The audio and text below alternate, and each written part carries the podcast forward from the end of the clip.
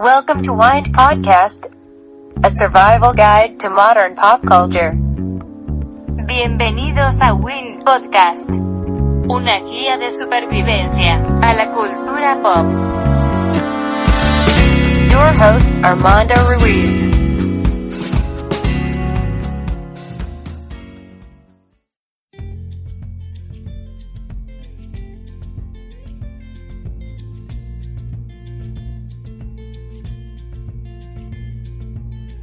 Hola, ¿qué tal? Yo soy Armando Ruiz.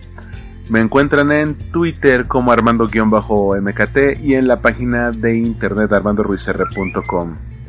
Eh, este podcast es un especial. Sería el primer capítulo de la tercera temporada de Win Podcast. Y tengo una invitada muy especial que coincidimos de una manera muy extraña. ¿O, tú cómo lo ves, Karen?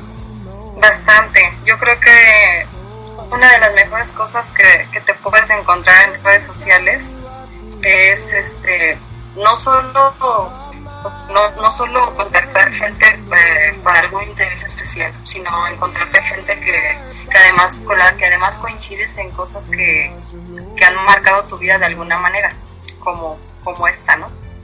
Sí, mira, eh, ¿qué tenemos en común? Porque mmm, digamos que pasó en diferentes puntos de nuestra vida, de la vida de cada quien. Tenemos diferente edad, nos tocó en diferente año, pero coincidimos por que los dos en algún momento mmm, vivimos y disfrutamos, hicimos amigos en, en Barcelona. Eh, Así es. Para mí una de las ciudades más hermosas del mundo. ¿Tú qué opinas? Igual, justo eh, estos días he pensado mucho en, en, en eso porque tengo amigos que que van a viajar y este me preguntan que, que por qué tienen que ir a Barcelona. A mí me parece que es una ciudad espectacular porque lo tiene, lo tiene todo. La verdad es que a lo mejor tú y yo nos hemos engañado más, pues vivimos ahí, no nada más fueron unos días de vacaciones, pero yo no dejo de recomendarle a quien va a ir. Este, a quien va a ir para allá tiene que pasar, tiene que pasar por Barcelona. Sí, pasó algo muy curioso, mira, hace como una semana una, un, un amigo me llamó, un amigo que vive en, en Estados Unidos, se llama Chisto, porque sus, sus roomies se van a ir de vacaciones a Barcelona. Y ya sabes, cuando vas por primera vez a un lugar que no conoces, pues te llega todo el, el miedo, no sabes cómo te vas a mover, cómo vas a, cómo vas a hospedarte, dónde vas a comer. Y fue por eso que me llamaron para que les diera unos tips.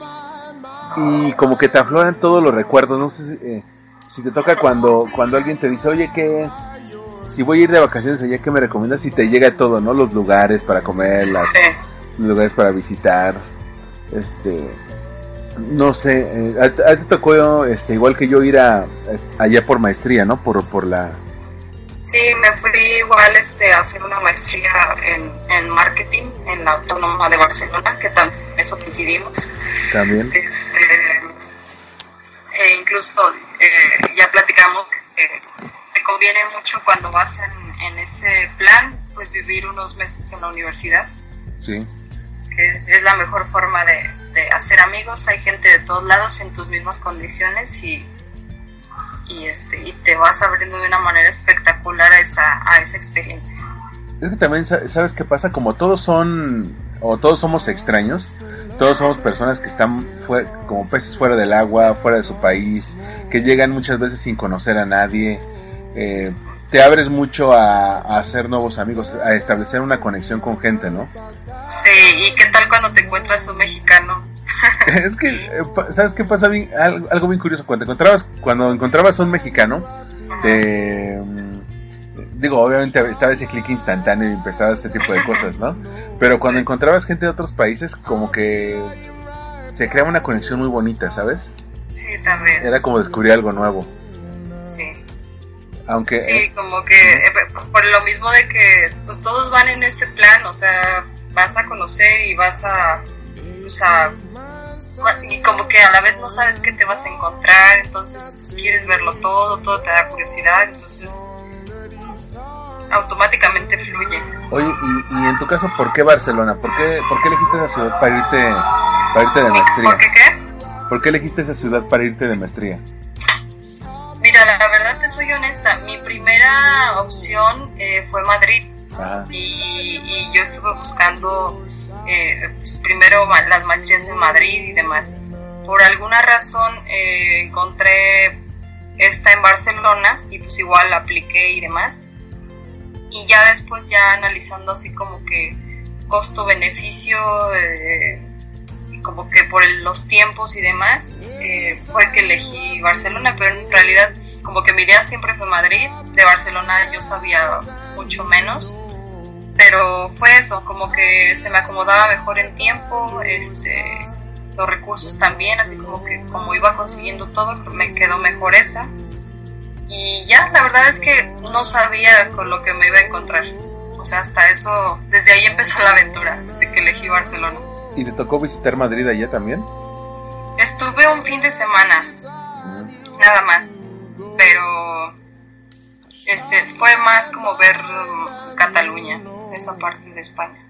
Mm, No sé, a, a mí lo que me pasó es que cuando estaba muy chico, muy muy chico, este, me- estaban los Juegos Olímpicos de Barcelona, Ah, sí. entonces ahí se me, se me quedó como toda esa, esa imagen y, y luego cuando, cuando terminé la carrera, eh, empecé a investigar esa ciudad y vi que había maestrías de publicidad y relaciones públicas y marketing, entonces este me, me, me, me, me entró la, la curiosidad de investigar y, y, y como toda idea, como tipo Inception, es- te entra, te entra como, como, como una semilla, empieza a florecer. Y yo quería ir a Barcelona y, y tan quería ir que apliqué para la beca cuatro veces. Tres me, tres me votaron. Y fue hasta la, la cuarta con una amiga que me dio tips para, para obtener la beca. Este, que lo logré. Este, y me tocó un poco como, bueno, es que antes de, de grabar platicábamos que teníamos en común de que en aquel entonces dejamos trabajo, dejamos amigos, dejamos, digamos, todo lo seguro de la, de la vida que teníamos en ese entonces, una vida pues de godines, para lanzarse a, a lo desconocido, ¿no? Sí, Y, y, obvio que la, que la gente te dice, oye, ¿cómo crees? Tienes un trabajo fijo, tienes aquí tus amigos, ¿cómo? ¿qué vas a hacer cuando regreses? Ajá, ahora está bien difícil conseguir trabajo. Sí, Pero no sé, a mí me pareció que, que todo eso valió la pena por todo lo que aprendes, pues no solo dentro del aula, yo creo que afuera, ¿eh? sí, hace poquito vi una frase que decía que no todos los salones de clases tienen cuatro paredes. Y a lo mejor tú y yo nos fuimos pues por la maestría, pero yo creo que pues terminas aprendiendo cosas que ni siquiera sabías que ibas a aprender. Y pues muchas de ellas pues no fueron tanto de la maestría, ¿no? O sea, es como toda la experiencia en conjunto. ¿Como cuáles co- consideras que, que fue como tu máximo aprendizaje fuera de las aulas? Mira, yo creo que lo, lo más, lo que más me dejó fue, en primera como que me conocí mucho más yo, o sea, verte en una situación en la que estás a miles de kilómetros de, pues de tu casa, de tu ciudad, de todo lo que conoces, para empezar. Saber que si, que si tienes este, pues algún problema, si necesitas algo, no, pues te las tienes que arreglar. O sea, incluso yo antes de irme a Barcelona, yo ya tenía casi seis años viviendo en otra ciudad, no vivo con mi familia. Y este, y yo súper ingenua como que dije, no, pues este, va a estar fácil porque ya vivo sola, no pasa nada. Y me encontré primero con eso de que todavía había mucho más que aprender. De, de vivir sola, de ser independiente, de madurar, de crecer y de conocerme. O sea, yo como que creí que ya lo tenía todo bajo control y resulta que no. Obviamente te ayuda porque si te adaptas a lo mejor más rápido, si ya estás acostumbrada a ciertas cosas, solo tienes, sabes que pues, estar en un nuevo lugar implica hallarle la forma, pero ya más o menos sabes qué tienes que hacer. Y yo creo que esa fue la principal, el conocerme más, el, el crecer, como que solucionar issues internos que yo tenía conmigo Ujú. y sobre todo esa te da esa parte de ver las cosas de otra manera, te vuelves mucho más práctico, menos complicado. Este, la verdad es que yo desde que volví, pues ya muy pocas cosas se me complican. O sea, sí, a lo mejor hay que trabajarle más, pero eso, eso de, de ya no verle, de dejar de quejarte y, y ver, ver las cosas pequeñas, lo bueno de las cosas pequeñas. Y yo creo que eso, o sea, fue como más la manera de pensar, eh, la manera de ver las cosas y eso que te permite conocerte más, más de ti. Sí. Mira, ahora que, que mencionas eso de conocerse más, eh, yo, yo veo que muchas veces para encontrarte a ti misma, tienes que dejar de ser quien eras. Me, me explico, cuando, cuando ya empiezas a trabajar y digamos ya, ya eliges un, un estilo de carrera, una especialidad, algo, algo, eh, una línea sobre la que te vas a ir, este, uno se empieza a definir eh, con base en su trabajo, ¿no? Eh, empieza a, por ejemplo, si eres ingeniera, si eres mercadólogo, si eres community manager, empieza a definirte como persona basado en, tu trabajo. ¿Y qué pasa? cuando en, en mi caso, cuando me fui ahí, pues tenía, tenía contactos, tenía amigos, eh, yo trataba mucho con medios de comunicación, con periodistas, eh, y cuando decido dejarlo todo e irme a la maestría, por un lado pierdo todos los contactos, muchos amigos me dejaron de hablar, muchos todavía hasta el día de hoy todavía no me hablan. Este dejo de, de, todos esos títulos nobiliarios que tienen los godines, ¿no? Coordinador de sección, gerente de tal, este ejecutivo de cuenta, o sea, todo que, son como títulos nobiliarios. Y el eh, pues solamente me convertí en mí mismo, o sea, dejas de ser, en mi caso Armando el coordinador de relaciones públicas y te conviertes en Armando Ruiz, punto.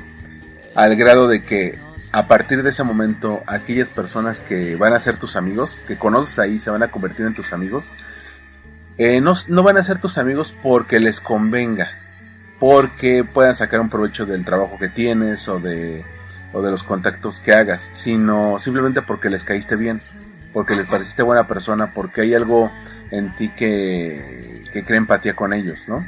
Sí. Sí, fíjate que a mí, eh, yo creo que esa es una de las cosas que a mí más me costó de, de regresar, que pues terminas construyendo primero pues un hogar, ya cuando ya conocí ah, y te vas a vivir con alguien y así, pues sí se vuelve una familia y se vuelve un hogar. Y este y eso a mí me, me costó mucho, o sea, como que ya cuando estaba aquí despertar y que ya no hubiera nadie, eso sí fue fue tremendo, precisamente por ese esa esos lazos que se hacen de desinteresados, de que de verdad es solo porque me caíste bien y después ya, ya te quiero y después ya, pues sí me alegras la vida, ¿no? Nada más, no quiero nada más de ti, simplemente eso de compartir. Pero exacto, eso de que te alegren la vida, o sea, esos amigos con los que empiezas a compartir momentos, eh, eh, por ejemplo, cuando descubres un nuevo lugar en la ciudad, lo descubren juntos, y eso está padrísimo, ¿no? Este, por ejemplo, ¿a ti qué, cuáles fueron los lugares que, que más te marcaron de la ciudad? ¿Cuáles decías? Estos son mis lugares favoritos, los que si pudiera regresar los visitaría sin, sin, falta?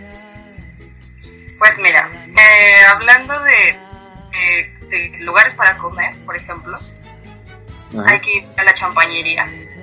que hay en México también ya.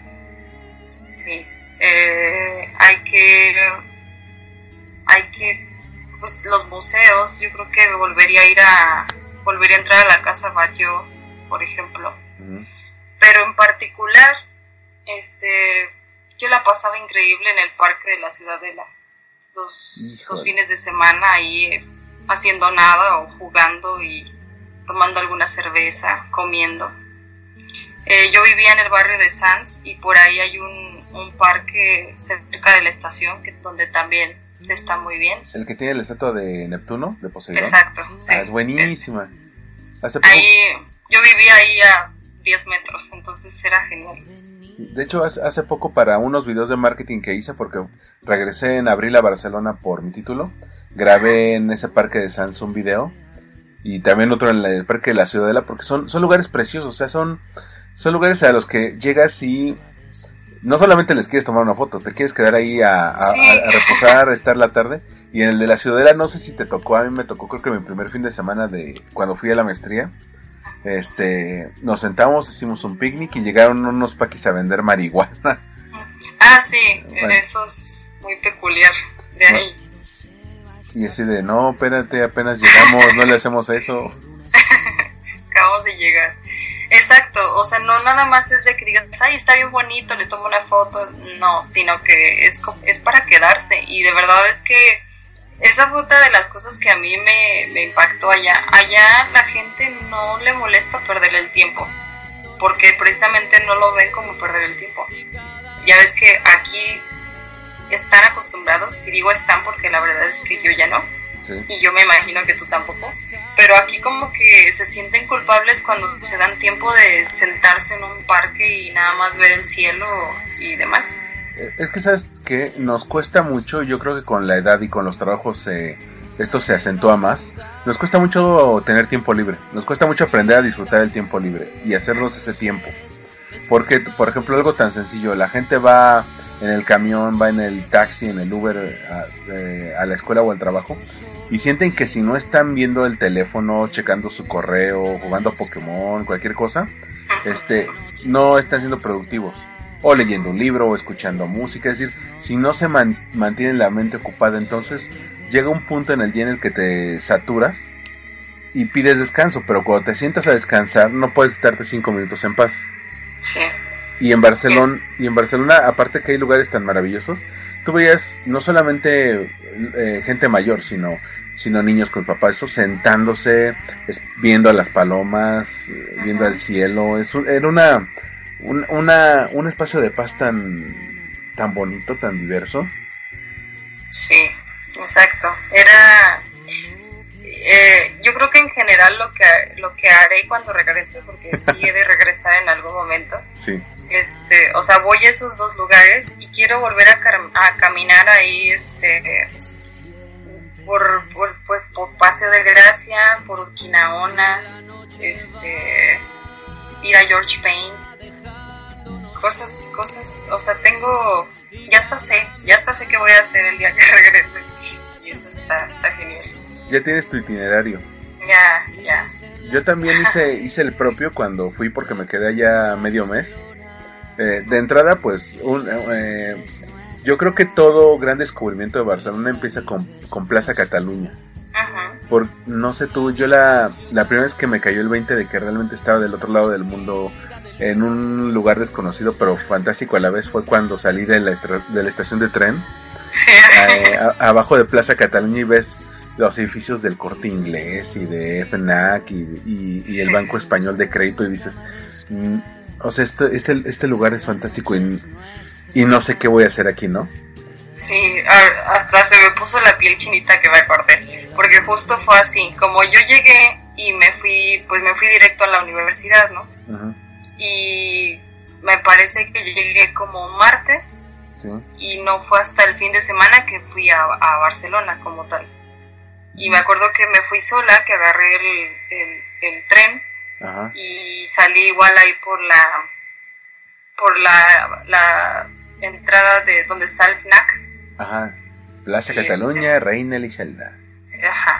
Ahí, ahí, ahí salí fue cuando dije, wow, sí, ya, sí estoy muy lejos, sí estoy al otro lado. Es que para que para los que no sepan la el campus principal de la Autónoma de Barcelona donde estudiamos no está dentro de la ciudad, está a las afueras como unos 40 minutos en tren y está y está metida dentro del bosque, o sea, está eh, la, la, villa de, estudiantes que ya se conoce como la villa universitaria, está rodeada de verde. Y entonces hay, hay pocos lugares realmente, por ejemplo, para hacer el súper.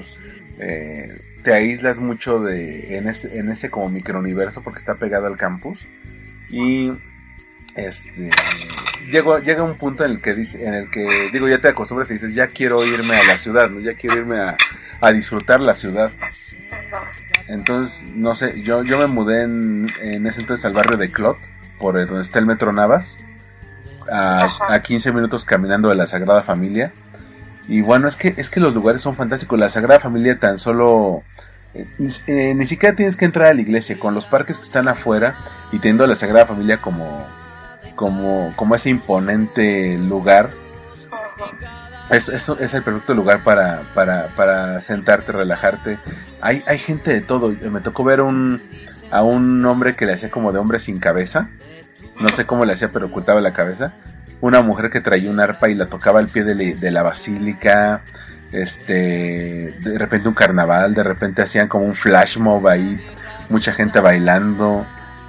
Este, hom- eh, eh, hombres mayores ya viejitos jugando petanca. Ese juego francés que son como canicas pero con bolas de metal. Este, no sé, eh, y ese tipo de locuras las encontrabas en distintos barrios, pero cada uno con, con su estilo, ¿no? Sí.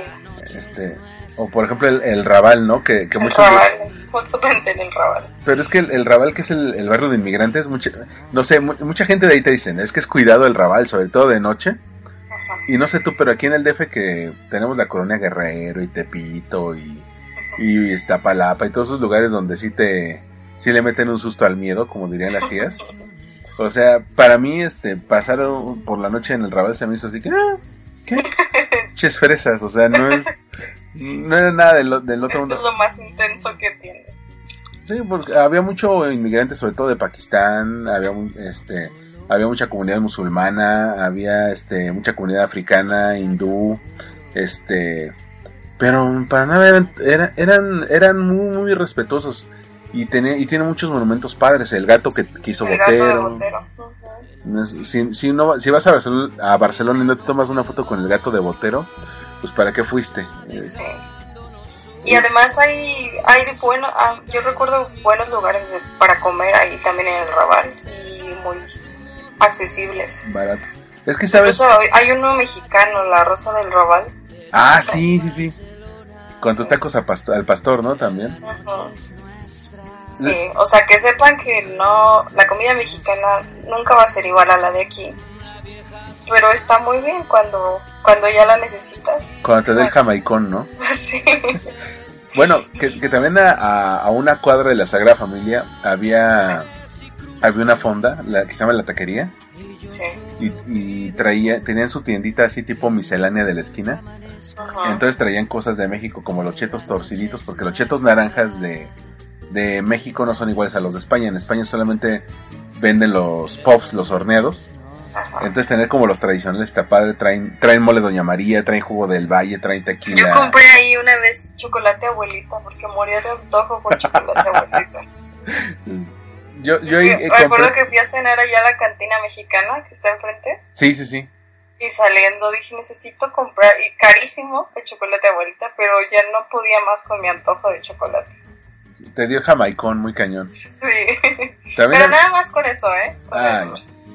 yo qué crees, yo com- eh, no hay, pero en otra tienda de, de mexicanos que estaba por la, la plaza, por- bueno, en Gracia, más o menos, por la, a, a unas cuadras del, del Park Well, este, compré unas tortillas, porque hay, hay un loco que se llevó una máquina de tortillas a España, imagínate. En- entonces hacía sus tortillas, las, las embolsaba al vacío y las refrigeraba y las vendía como a 5 euros por medio kilo, que son como 100 pesos. Entonces, y aún así no te pesaba. O sea, yo decía, no, sí, me compro mis tortillas. Y no solamente eso, sino que no, no es como de que me las como luego, luego, sino las guardé para una ocasión especial. Invité a los amigos de varios países e hicimos así tacos de mole con pollo. Porque también compré, compré mi mole y todo. mole. Sí, claro. Yo compré una vez todo para hacer este, enchiladas y les hice a todos así enchiladas. Ay, qué rico. También les hice tinga. sí. Yo hice enchiladas y otra vez hice sopa azteca y en otra ocasión hice como enfrijoladas, algo así. Pero tú, Igual así de que invité a amigos de otros países y hicimos noches mexicanas. Ah, sí, porque los mexicanos allá, digo, de- aquí también, ¿verdad? En México también, pero en, en, en, en, en otros países se nota más, somos muy fiesteros. Ajá. Y cuando, y cuando, y cuando conoces a gente de otros países les quieres compartir tu cultura, entonces te vuelves más fiestero. Y, y, te, y te nace el amor por cosas que generalmente acá no tienes. Ejemplo, yo no era mucho de escuchar bandas y allá les enseñé muchas canciones de banda. O sea, canciones que yo, yo había escuchado, sí, Pero yo les decía, no, que este, y así se las aprendieron. Y bueno, el amor por el tequila también, allá se los, se los pasé. Este, no sé, te nace un amor muy, muy cañón por, por tus cosas y tu gente y eso. Y, y eso, se los quieres compartir, o sea, no es nada más de, de andarlo pregonando, sino que quieres que también lo sientan. No, y, a- y aparte como tienes amigos de, ot- de otros países, ellos te comparten lo suyo, ¿no? También. ¿Qué, qué pasa? Que hay una comunidad latina muy, muy fuerte en Barcelona, eh, pero cada, a veces me da la impresión de que cada quien jala por su lado. Pero lo positivo de eso es que hay muchos restaurantes de comida de... He visto de comida colombiana, venezolana, ecuatoriana, brasileña. Entonces... Peruana. peruana. Entonces cada, qui- eh, cada eh, quien te lleva al restaurante de su comunidad y, y te abres a nuevos sabores. Está muy, muy padre eso. Sí. De hecho, ahí te dije como una idea millonaria de negocio Ajá. que tiene que ver con esos sabores de América Latina. Estaría, estaría muy padre, ¿no? Entrarle a, a, a, a eso. Digo, ya, ya luego pondremos tú y yo un negocio allá. Sí, tenemos que. Ya está todo, todo, todo predispuesto ya. Ot- Otro de los, lugares que, que mencionabas, eh, a mí me encanta el, el Paseo de Gracia. Ajá. Eh, muchos lo comparan con el Rodeo Drive de, de Estados de Los Ángeles o la Quinta Avenida de Nueva De York Nueva York. o aquí en el DF con Presidente Mazarik. Eh, porque es la avenida como de las boutiques, ¿no? Están las marcas de moda, pero también encuentras, por ejemplo, Chanem y Pull&Bear. Está la Pedrera, está la, la Casa Batló, hay librerías. A mí, a mí me tocó ahí hacer las prácticas, eh, porque había una agencia que, eh, que se llama Milward Brown, Ajá. y al lado había de esas como tiendas boutique de, de Nescafé, no sé si te acuerdas esas de, Gran Espresso. de Nespresso. Ajá. Entonces nos íbamos, ya sabes, yo con otro, otros becarios íbamos a comprar este eh, nuestras, nue- nuestras capsulitas Ajá. y ya por comprar cápsulas te daban una degustación gratis. Entonces te sentías así como super VIP, ¿no? Sí, aparte están padrísimas. No son, no son cualquier cafetería. Pero, pero sabes que eso, eso me lleva a otra cosa. Cuando normal, normal, normalmente cuando, cuando la gente va de turista, pues eh, pasa que ahorras todo el año, ¿no? O unos seis meses de tu sueldo. Vas y te hospedas en hoteles, este, casi siempre te mueves en taxi, casi siempre se come en restaurantes de tu- en zonas de turistas, ¿no? Pienso en la Barceloneta o en el, el mismo Paseo de Gracia Las Ramblas. en las ramblas, sí, en- y te salen en uno y la mitad del otro. Cuando, cuando vas como estudiante, aprendes a comer donde la gente común come, eh, encuentras mejores lugares, encuentras mejores formas de moverte, te familiarizas con el metro. Eh, allá el transporte es muy, muy, muy amable, ¿no? Con, con- puedes comprar tus Está tarjetas. padrísimo, sí.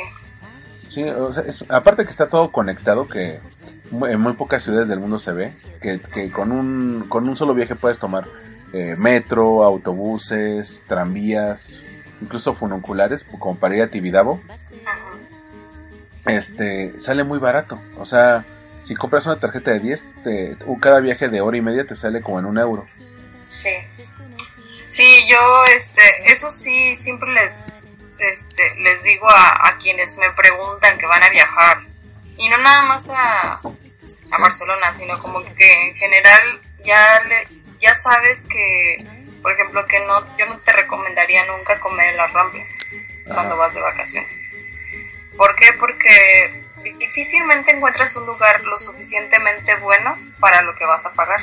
Porque obviamente es una de las zonas más turísticas y pues es, es, es caro, no es, no es cualquier cosa. Si quieres irte allá a comer a las Ramblas, pues... Y la verdad es que hay lugares mucho más buenos en, pues, en sabor y, y, y el lugar como tal y en precio cuando ya te metes y te pones a divagar ahí por el barrio gótico, por el Born, por el Raval. Incluso en los barrios que no son turísticos, pero son habitacionales, por ejemplo, estoy pensando en Sarriá, en Gracia, ajá. en Clot, en Sagrada Familia, Yo en Sans también llegué a encontrar lugares muy buenos para comer. en el Aixampla también. O no sé, te tocó ir por la maquinista, Sí, que, sí. que es lo más alejado del mundo, pero este, pero es lo más pacífico. O sea, uno iba entre semana y estaba súper relax, Sí. no había Sí, turistas. sentías que estabas en otro lugar. Sí, a, a mí, por, ejemplo, por ejemplo, me encantaba mucho ir al cine ahí. Ah, Eh, eh, sí, eso, eso sí, lo peor que puede haber es ver las películas con doblaje español, pero ya sé. horrible. o sea, ¿Y sabes qué es lo peor? Ahora que regresé, volví a hacerlo. Fui a ver Capitana, fui a ver Capitán América Civil War ahí. Entonces salía, salía Spider-Man. Ay, eso es una cosa que cómo me mataba de risa, esto de las de la castellan, castellanización tan cañona de todo, Como Google y Apple. Como Google, Apple, el Wi-Fi, el este, me acuerdo que en una clase, no, que la teoría del iceberg y todos nos volteamos a ver como el iceberg, pues sabe quién será ese, ¿no? Y así, ya como avanzó la plática y pues obviamente hablábamos de un iceberg. O una vez en una clase, tuve una clase ahí como de este de la web 3.0, realidad virtual y así, Ajá. y empezó a hablar, no, pues sí, yo me fascinaría que hubiera algo así como este con realidad virtual de bola de dragón y yo, bola de dragón. Ah, es que era bola de dragón. Sí, no era Dragon Ball, era bola de dragón. No, y peor, porque a mí me tocó de, de niño. Este, un amigo tenía eh, los cómics de Dragon Ball que no habían salido en México, los editaba Planeta en España. Mm, Y había ediciones en castellano y en catalán. ajá, Y en catalán era en bola de drag. bola de dragón. En- Entonces así de, güey, esos catalanes tienen otro... otro, Otro. otro Dragon Ball.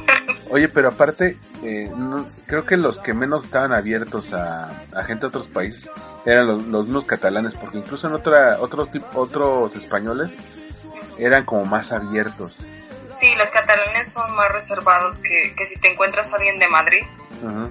Este, si los catalanes son más, son más reservados, son como más desconfiados, pero ya cuando, cuando ven que eres así como, pues, no sé si buena persona, pero que les empiezas como a, agradar, la verdad es que eh, son gente muy, son gente muy leal, son gente muy confiable. Sí cuesta llegarles, este, son muy defensores de su, de sus raíces. Pero este sí no es lo mismo que encontrarte a alguien de Madrid por ejemplo Eso sí, sí, si van a vivir a Barcelona, sí, eh, por un buen periodo, sí les recomendaría clases de catalán porque sí aunque sea catalán básico pero sí sí, porque hay, hay muchos que nada más te hablan en catalán, aunque entiendan perfectamente el español. Bueno, el castellano, ¿verdad? castellano en castellano, porque eh, digo, no es difícil de entender, pero a veces es como una cortesía que uno puede tener con ellos. sí Y, y- y es algo que sí valoran, ¿sabes? sí Porque, este, el, el no presionarlos con eso. Pero eh, también, por ejemplo, las playas de Barcelona eran, eran preciosas, pero frías, frías, frías. Yo, yo nunca pude meter más allá de las rodillas esas playas. yo sí yo sí me metí pero ya está en pleno verano donde ya el calor es una cosa impresionante Ujú. ahí sí Bueno, sí es que ahí, ahí la opción era rostizarte en la playa porque el sol estaba horrible. sí era de me salgo muero de calor me meto me refresco salgo me seco muero de calor me meto otra vez y así pasaban los fines de semana porque sí el calor es una cosa tremenda en el verano Ujú. No, está, está muy, muy cañón. Pero ahí, y ahí por la playa estaba la zona de, de discotecas, no de antros, ¿no? Que, que, Sí. si, que si llegabas antes de cierta hora era gratis. Sí, eh, había cosas muy locas. Muy, muy locas. También muy padres, como que en esos días, de- en los fines de semana el metro operaba de noche también. Toda la noche. ¿no? Eh, eh, los famosos Nitbus, los autobuses nocturnos, Sí, que ya algunas sí, ciudades empezaron a copiar. ¿Sabes qué lugar? Este, yo íbamos prácticamente cada viernes, me acuerdo. Este, la oveja negra. Ay, buenísima. Qué lugar tan maravilloso. Es Es un lugar donde tienen este sangría y cerveza. Ese es como su producto estrella. y Pantomata. y pantomata. Pero la sangría y la estrella puedes pedir unos tritones que son unas cosas de 5 litros a precios muy asequibles y sales muy enfiestado. Exacto. Y aparte luego ponían ahí los partidos, ¿no? Eh, cuando había un clásico lo ponían ahí. Sí. Este, luego tocaban bandas, me tocó ir a un toquín de una banda también ahí. ¿Pero cuál ibas tú? ¿Al de ahí de... De Marina. de- Porque había uno en la Marina y el otro más cerca de las Ramblas, en Talleres. En Raval. Fui a los dos, de hecho. Sí. Pero También- estaba mejor el de Talleres. Sí, claro. Me tocó ir también al Rasmataz. Ah, sí, sí, también fui una vez. Pero, ¿sabes qué? Cha- chaburruqueamos muy cañón unos amigos y yo. Muy, muy cañón porque este un, un amigo me dice, ¿qué crees, güey? Van a tocar en el Rasmataz los hombres G. Y nosotros así de... Aparte, ¿sabes qué? En lugar de decir, güey, los hombres G ya son de, nuestros, de, de la época de nuestros papás, no mames, es así. Nos quedamos de... Pues vamos, güey. Todo, todo el mundo conocía la- las, las canciones de los hombres G. Entonces, digamos, todos los, los, que, los amigos que éramos latinos, así, eh, dos mexicanos, una venezolana, un este, una, una ecuatoriana y un amigo griego que nada más quería ir a- para cotorrear, para ver qué onda. Este, nos fuimos así, pero punto, todos éramos entre 23 y 28, no, tampoco estábamos tan, tan cascados, ¿no? Ajá. Llegamos y éramos los más jóvenes del lugar, o sea, porque todos estaban ahí de 45, 50, puro, puro, puro, puro adulto contemporáneo, ¿no? Entonces, este, pero nosotros ya sabes, disfrutando de Marta, tiene un mercado. Y dijimos, ¿qué? Ya, fuimos a ver los ¿Y hombres. fue, ¿Y fue en el Rasmatas? Sí, en el Rasmataz. O, ¿A, a George Payne llegaste a ir? no, Ahí enfrente de Urquinaona. es que, es que Urquinaona es como un, un, un mundo en sí, la plaza de Urquinaona. Este, porque ahí me tocó, por ejemplo, cenar en un restaurante cerca de ahí en, en Navidad con unos amigos. Otra vez me ha tocado ir a bollerías, a comprar libros, no sé, Sí, hay mucho, hay mucho por ahí alrededor. sí, perderse en el barrio gótico es una, una, una experiencia fantástica. Luego te encuentras restaurantes muy, muy curiosos. Había, eh, hay todavía, me tocó ir ahora también, un restaurante de italianos que son de Nápoles, de pizza tradicional napolitana. Entonces era súper delgada, hasta podías enrollarla y comértela como si fuera un taco. Enormes, pero aunque eran enormes, con una, con una pizza por persona se llenaban perfectamente. O sea, no era de que te comías media pizza y ya no, te la comías completa. Sí, sí, ya te contaré después mi, mi experiencia en Nápoles con las pizzas. Oh my god. Mal, mala o buena. Sí. No, buena, buenísima. Ah, bueno. Sí, sí, Y, sí. y también lo padre es que te puedes, a- a- eh, ahora que mencionas este, Nápoles, que puedes, puedes viajar a otras ciudades, ¿no? Conocer Sí. otros lugares. En un, la verdad es que este, hace poco un, un amigo me dijo, es que no sé si irme a Canadá o irme a Europa. Y dije, vete a Europa. O sea, la verdad es que a donde te vayas, nada te queda más lejos de tres horas. Exacto. O sea, está genial. Los vuelos son súper económicos. Cuando ya aprendes a moverte en una ciudad, ya te, ya te mueves bien fácil en las demás. Ajá. Y este, y pues todo está cerca, o sea, incluso te puedes ir así de fin de semana, de puente y, y ya estás en otro país completamente. Exacto, por ejemplo, a Londres o a París te haces dos horas en avión. Ajá. Pero, Yo pero- creo que mi vuelo más, le- más largo fue cuando fui a Noruega, que fueron como tres horas, algo así. sí. Pero en sí, pues de ahí ya no hay más. Oye, lo que nunca he entendido es ¿qué onda con la gente que se va a Canadá? No, no entiendo, o sea, es que, es que mm, yo conozco un montón de casos de, es que voy a ir a Canadá a practicar mis idiomas, así de, a ver, es que, ¿cómo te explico? Puedes practicar, practicar tus idiomas también aquí. Este, allá, pues, la verdad, la gente nada más va por el cotorreo, no, no, nadie ha dicho Canadá es, es este, capital mundial del aprendizaje del inglés. Este, y no hay nada, o sea, ¿qué, qué ves? A lo Eso mucho, te iba a decir, o sea, por ejemplo, bueno, quien ha ido me ha dicho que, que, pues, que es bonito y no lo dudo, o sea, debe serlo. Pero como que no hay nada, en todo caso vete a Estados Unidos, creo que hay más cosas más interesantes. Sí, es que es, como decir, me voy a ir a vivir a Tlaxcala. ¿Qué hay en Tlaxcala? Nada, o sea, es- en Tlaxcala pues te vas al pico de Orizaba cerca y ahí, pero pues, pues qué. ya. O sea, y, y en cambio en Europa pues vas a ver cada ciudad, cada país y es como si fueras a conocer mundos distintos porque Berlín es muy diferente a París y es muy diferente a Londres, es muy diferente a Madrid. Este, y, no, bueno, Roma es una, es una preciosidad.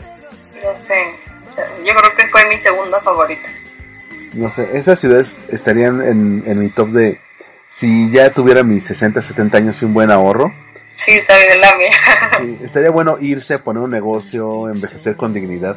porque también, que, bueno, ¿qué te comentaba el otro día que en Barcelona me daba la impresión de ser una ciudad donde la gente podía ir, podía renovarse, aprender, dejar como todos sus demonios, pero en algún momento la tenía que abandonar.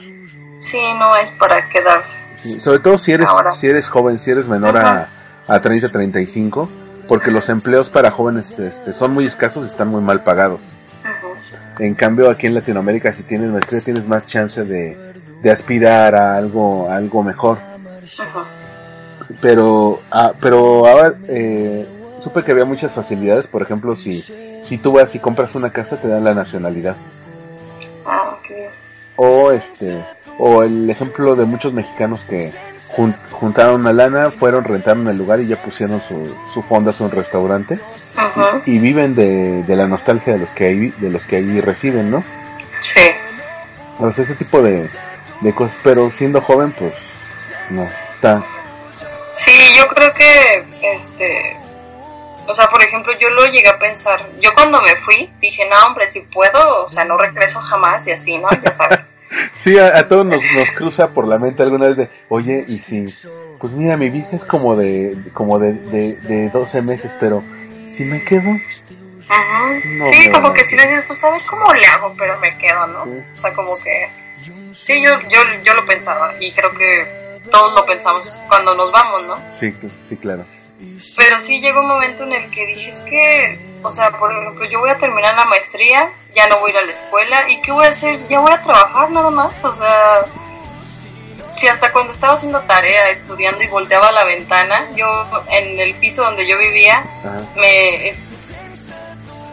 sala, y ahí Ajá. se veían las luces de la de cuando prendían los fines de semana. Ajá. Ah, es que muy, Ajá, entonces yo estaba estudiando y veía la ventana y dije, es que cómo puedo estar estudiando y no, no estoy afuera viviendo la ciudad, ¿no? y no saliendo a disfrutarla. Exacto, entonces yo decía, no, es que yo no me quiero quedar aquí a, a trabajar, o sea, no, y ya no voy a ir a la escuela, o sea, ¿qué voy a hacer? Y mis amigos, algunos se iban a regresar, otros a lo mejor sí se quedaban, pero pues a trabajar, o sea, ya las cosas no iban a ser las mismas. Y este, y dije, no, pues así que chiste, ya no, No, ya no quiero. por, sí, por un lado te confronta con la madurez, ¿no? Saber que aunque estás disfrutando la vida de estudiante, en algún momento este, tienes que regresarte. Eso te confronta mucho con la madurez, ¿no? De saber que este, todo eso se va a acabar, que eh, alguna, algunos de los amigos que tienes ahí probablemente no los vuelvas a ver jamás. Y es algo que, que yo vi ahora como a la mala. Que los que vas a volver a ver en algún punto, pues, este, va a ser la, sensación más alegre de la vida. Pero, tam- pero, pero también dices, bueno, es que eso me orilla a disfrutar lo que tengo, ¿no? Ahora que mencionabas a Monjuic, eh, yo creo que Monjuic es eh, eh, donde está el castillo donde grabó Freddie Mercury ese video de Barcelona, este que tiene las fuentes mágicas, es de los lugares más hermosos de la ciudad. Eh, para un domingo, ¿no? Está, está padre ahí hacer un picnic o ir este atrás que está el Palacio de San Jordi y el, y el- Sí, está espectacular. A mí me tocó una, no sé si tú fuiste a la noche de los museos. Sí, sí. Que hacen en mayo, donde todos son gratis gran parte de la noche. sí. Y justo esa vez cerró ahí el castillo de Montjuic. Ah, Y ahí hubo como una especie de rave. O sea, primero había como unos pop trucks. sí. Y luego ya empezó un DJ así súper loco. Y, y padrísimo. O sea, adem- además, digo, ver la ciudad desde el castillo. Es espectacular también. Ah, bueno, es que se ve hermoso y se ve de ahí el otro lado que es Tibidabo, ¿no? Ujú. Y Tibidabo, pues, Tibidabo también. eh, ¿tú cómo subías a Tibidabo? ¿Por el funicular del Peo de funicular? Sí, Se ve... pa- llegabas ahí y ya después este, ya ves que llegas a la estación y tomas otro. Ajá. Sí, así. ¿Y cómo se ve la ciudad, no? Conforme vas subiendo. Ahí está genial. Pa- pasó, algo bien, pasó algo bien curioso ahora que también grabé un video en, en Tibidabo. Ajá. Este, me subí el funicular, tra- traía un como tripié de esos que se ajustan, Ajá. que son como flexibles. Lo puse, lo, lo empotré en la barra del funicular y grabé cómo, cómo iba subiendo, ¿no? Fueron como cinco minutos, pero era una cosa preciosa que, que me gusta verlo uno y una y otra vez. Ya sé. Ay, pero Pero sí, Ti- Tibidabo es hermoso, ves todas las ciudades de ahí, es... Y, y, y no sé si, si alguna vez viste la otra ruta, porque hay otra forma de subir que es como una ruta para corredores, Ah, sí. que te haces, si, si no llevas tenis de, de correr, se te hacen pomada los pies. Pero este, pero es muy, muy, muy, muy, bonito. Esa, es, que, es que esa ciudad es, es hermosa, es indescriptible, yo creo, ¿eh? La que sí subí así fue cuando fui al búnker del Carmen. Ajá. Ahí sí la subí así. Y no llevaba zapatos muy adecuados, Sí, te hiciste, pero lo logré. te hiciste trizas las- los pies. Pues sí, pero la verdad es que valió la pena. ¿Y qué es lo, qué- y qué es lo que, lo que dirías que, que te motivaría a regresar en algún momento? Mira, por ejemplo, yo sé que ya muchas de las cosas que, que tenía, y hablando sobre todo de la gente, ya no van a estar, ¿no? El día que yo regrese. Sí. Este, pero la verdad es que tengo muchas ganas de volver a ir a los lugares que tanto me gustaban, como los que, este, a los parques, este, volver a tomar esas, esas rutas del metro. Me encantaba caminar por la ciudad, o sea, no sé, siento que tengo que volver a hacerlo en algún momento, ya, aunque sea, ya sea sola, este, porque te digo, está muy difícil que, que toda la gente que tenía ya nos encontremos en el mismo momento allá. Pero eso, quiero volver a pasar por donde vivía, quiero volver a ir al parque de ahí de Sands, quiero volver a cruzar la estación. Todo eso que, que me hacía el- los días, quiero volverlo a hacer.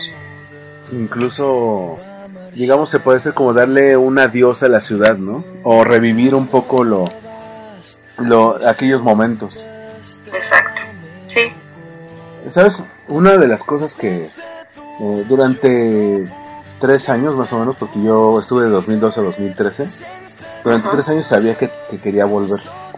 Y, y cuando estuve allá, eh, me dediqué mucho a hacer recorridos como esos que tú mencionas, incluso algunos solo. Creo que los que están solo a veces se disfrutan, si, si, eres, si eres mucho de estar a solas con tus pensamientos.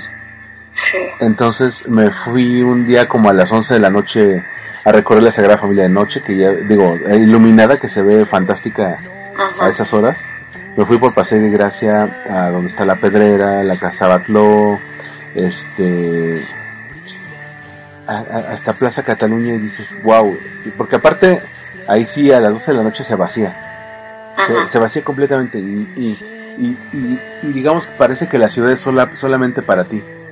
Ajá. Y entonces ahí personalmente pude como cerrar el ciclo y decirle a Barcelona, ¿sabes qué? Fue, fue grato volverte a ver. No sé si te vuelvo a ver, no sé si tenga hijos y esos hijos los los lleva a, a conocer Barcelona otra vez. No sé si me case y lleva a mi esposa a conocer Barcelona, pero este esta segunda vez puedo como cerrar el ciclo, esa necesidad eh, que tuve durante tanto tiempo de, vol- de volver a ver a la ciudad, ¿no? Sí. Bueno, de hecho, que sepan que fue así como yo di contigo. Un día, no sé, por alguna razón, encontré ese post de, de donde hablabas de, de, de eso, de que había regresado a despedirte de Barcelona. Y, o sea, no recuerdo de verdad, la verdad por qué di con él. No recuerdo si ya te seguía en, en Twitter o, o, o no. A lo mejor porque posteaba Este- cosas de marketing, ¿no? Y de ahí... Pues este, sí, me imagino que de ahí, nos, por Entrepreneur, ¿no? Y así. sí. Este, y lo leí y sentí que era como mi historia. Digo, nada más me falta regresar a mí, pero, pero justo mencionabas cosas que, pues que dices, sí, sí siento y, o he sentido. Y, y bueno, yo apenas regresé el año pasado, apenas tiene un año que, que, que regresé a México. Este, yo creo que todavía los, los sentimientos están súper muy a flor de piel. La verdad es que todos los días sigo hablando con gente que vive allá. Ajá. Este, y, y, y no se me quita lo que te decía el otro día. Digo, obviamente quiero viajar más y quiero conocer más lugares y así, pero, pero me queda clarísimo que tengo que regresar a Barcelona. A lo mejor sí para despedirme, como tú dices, o a lo mejor ya hasta que sea mayor y me pueda quedar allá, no lo sé. Pero, pero, sabes que conforme pasen los años, esa, ese, esa inquietud de regresar se va, solamente se va a hacer mayor cada vez. Sí. Y entre, y entre más lo pospongas, más va a crecer. Por eso te, te digo, tú, cuando puedas, cuando tengas la oportunidad, cuando logres este, hacerte un ahorrito, lánzate. Tú, tú, tú, tú, tú ve. Sí. Y si puedes, me invitas y ya hago mi guardadito. Y, te... Bueno, ve, ve haciéndolo para por lo menos ahorita en un año no me puedo ir, pero, es suficiente para ahorrar. Yo tampoco, ahorita, ahorita soy godines con muchas obligaciones y proyectos. Yo también demasiado.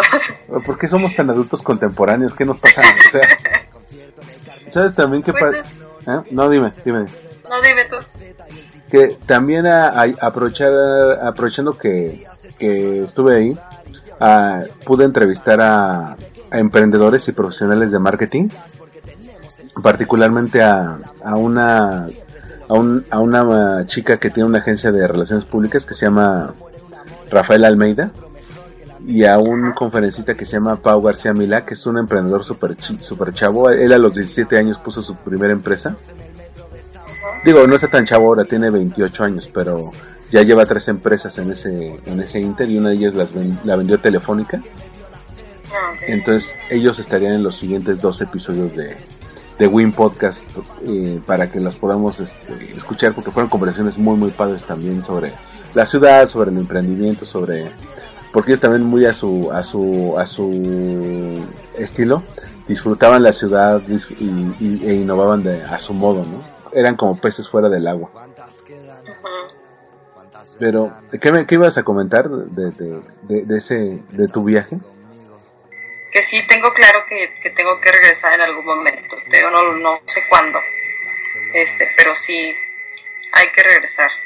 Porque, y yo de verdad es que a todos los que me dicen que van a ir o, o que piensan ir, este, los digo, y si hay gente que me ha dicho, es que hasta, hasta dan ganas, porque por ejemplo les cuento, no, pues es que yo salía y cruzaba la estación y tomaba el metro y pasaba por un café y así, ¿no? Dice, es que hasta eso se me antoja, o sea, lo cuentas de una manera que, que pues sí dan ganas de ir, ¿no? Y así.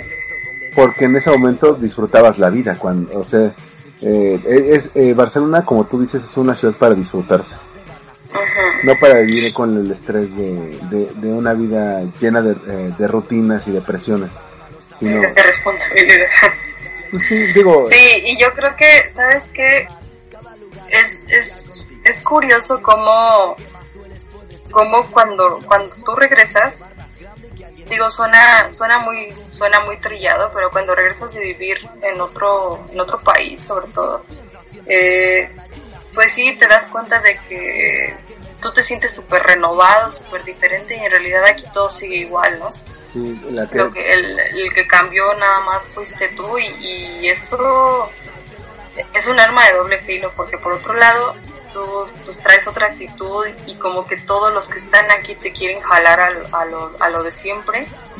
Y se vuelve una lucha constante de, oye, es que no, o sea, yo no veo la vida así y no la quiero ver así, entonces de este, es un trabajo como de todos los días el, el, el seguir sintiéndote tan vivo como cuando estabas allá, ahorita lo que tú decías de es que te sentías viva y sí, y mi reto ha sido que mantener ese sentimiento incluso aunque tenga que tener una rutina de lunes a viernes o de lunes a sábado en la oficina, este, pues vas viendo la manera de, de, seguir sintiéndote vivo, de seguir haciendo las cosas que te gustan. Pues ya aquí, o sea, adaptar, digamos que traerte todo eso bueno e interno que aprendiste allá y seguir haciéndolo acá para seguir manteniendo ese sentimiento de, de, pues de felicidad y de sentirte vivo y, satisfecho con lo que haces. Sí, claro, tienes toda la razón. Mira, cuando tú te vas a allá, digamos, eh, es como el camino, el famoso camino del héroe. De, no sé si has oído ese concepto de Joseph Campbell, que todos los, héroes cumplen ese ciclo. Eh, tú también, eh, cuando dices, dejo todo, dejo mi mundo conocido y me lanzo a lo desconocido, emprendes una aventura, haces amigos, generas, eh, aprendes algo, adquieres habilidades y regresas como una persona renovada al punto de origen, pero tú ya no eres igual. Eres una persona, eres una persona que ha aprendido algo en ese, en ese inter, este, y digamos, eres, eh, sigue siendo tú, pero eres diferente. Y, la, y las personas aquí siguen, eh, muchas veces no cambian, se mantienen, pero ahí eh, tú llegas y asumes eh, dos roles. O eres la persona disruptiva, aquella que rompió con el esquema, aquella que decidió no quedarse en la zona de confort, o eres una inspiración. Que luego haya personas que, que quieren también irse de maestría, aunque no sea a esa ciudad o a ese país, o quieran irse de viaje, o quieren emprender un proyecto, dejar su vida rutinaria y ven y dicen, sí, él lo hizo, sí, él lo hizo, ¿por qué yo no? Y se avientan a hacer su propia aventura. Yo creo que a final de cuentas ya cuando uno regresa es como que hasta yo lo veo como un deber. ¿Sí? O sea, como que tengo que, pues sí, al- inspirar al menos o motivar a alguien de que a lo mejor no se va a ir a Barcelona o a otro país, pero de aventarse algo, de que, que los haga cambiar su vida de alguna manera. Sí, completamente, estoy totalmente de acuerdo contigo. A veces eh, queda esa sensación del deber y cuando ves que otras personas eh, siguieron tu ejemplo es muy muy gratificante. Sí, está. Pues eh, Karen, pues aquí dejaríamos este este episodio, este es el episodio 33 de Win Podcast y el primero de la tercera temporada. Me dio mucho gusto platicar contigo por fin. Eh, casi siempre habíamos platicado por por Twitter, por mensaje directo. Y aún así, ¿sabes? Sí. Siempre había como, como esa empatía de lo que decíamos, ¿no? A veces eh, sientes que, que nadie está como en el mismo canal que tú en, en eso, nadie entiende lo que está, lo que tienes respecto a lo que estudiaste, lo que viviste, la ciudad que, la ciudad que visitaste. Y, Ajá. y, y- y entrar como en esa, en esa comunión es, es este, es, es una feliz coincidencia, ¿no? Sí, sí, la verdad es que ha sido, ha sido padrísimo encontrarnos. Este, te lo dije en estos días que me encantaba poder hablar tan libremente de eso, porque también, pues uno va viendo con quién sí lo puede hablar y con quién no. Y que no te juzguen, Y ¿no? este, que no te juzguen y que no te veas presuncioso. Tú, desde que se fue a este, Barcelona, ha, ha ¿cómo se sido, ha sido muy padre como encontrarnos y me ha encantado ahorita poder poder ya hablar, porque tampoco nos habíamos escuchado, ¿verdad? No, Hasta nunca. ahora. No, nunca. Y tienes acento como de, mu- como de, como de Chihuahua. Ay, no. No, no es ¿por cierto. No, pero tú eres de Guanajuato, ¿no? Soy de Guanajuato. Queretana por Ya. elección.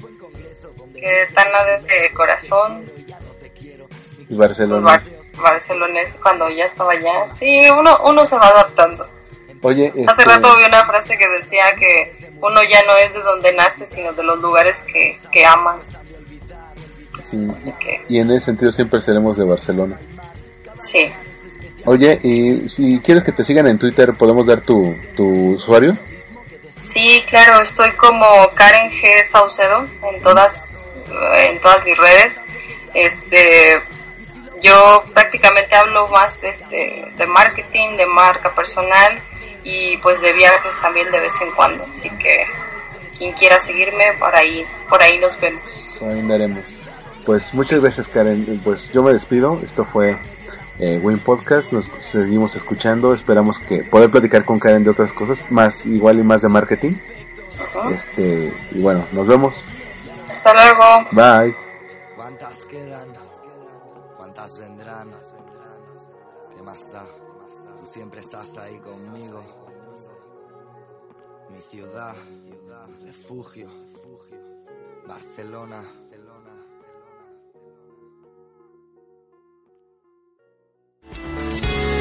Esto fue Win Podcast. Una producción de Old Win News Blog. Síguenos en SoundCloud, en iTunes o en armandoruizr.com.